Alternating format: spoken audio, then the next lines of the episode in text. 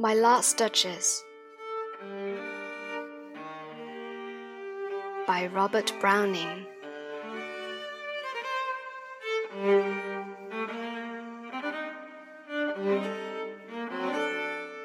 That's my last Duchess painted on the wall, looking as if she were alive.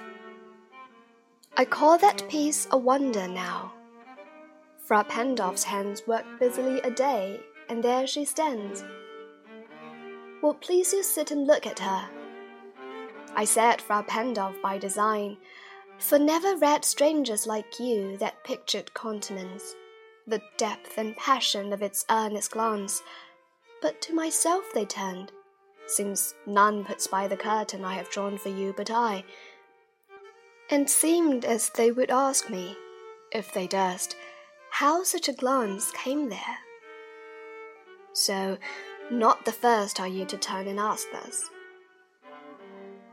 Sir, 'twas not her husband's presence only called that spot of joy into the Duchess' cheek. Perhaps Fra Pandolf chanced to say, Her mantle laps over my lady's wrist too much, or paint must never hope to reproduce the faint half flush that dies along her throat. Such stuff was courtesy, she thought, and cause enough for calling up that spot of joy.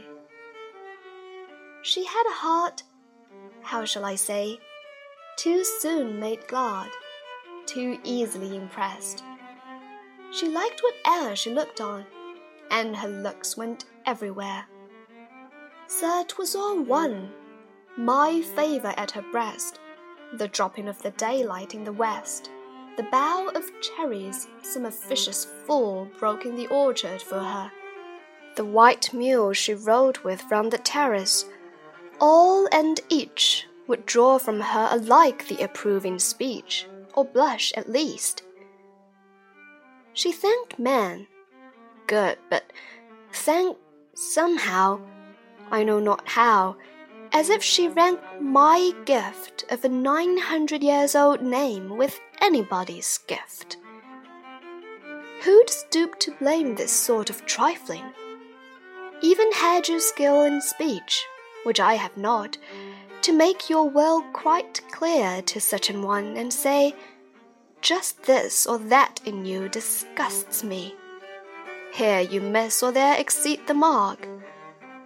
And if she let herself be lessoned so, nor plainly set her wits to yours, forsooth, and made excuse, e'en then would be some stooping. And I choose never to stoop. Oh, sir, she smiled, no doubt, when ne'er I passed her, but who passed without much the same smile? This grew. I gave commands then all smiles stop together. There she stands as if alive. Will please you rise? We'll meet the company below then. I repeat, the Count your master's known munificence is ample warrant that no just pretence of mine for dowry will be disallowed, though his fair daughter's self, as I avowed at starting, is my object. Nay, we'll go together down, sir.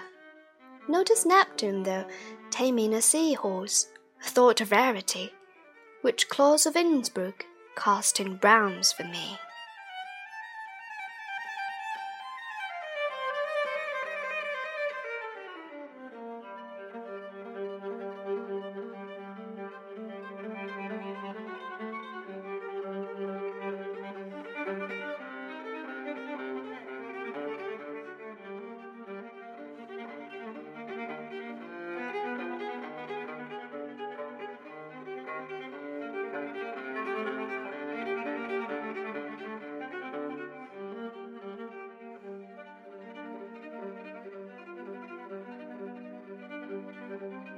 Música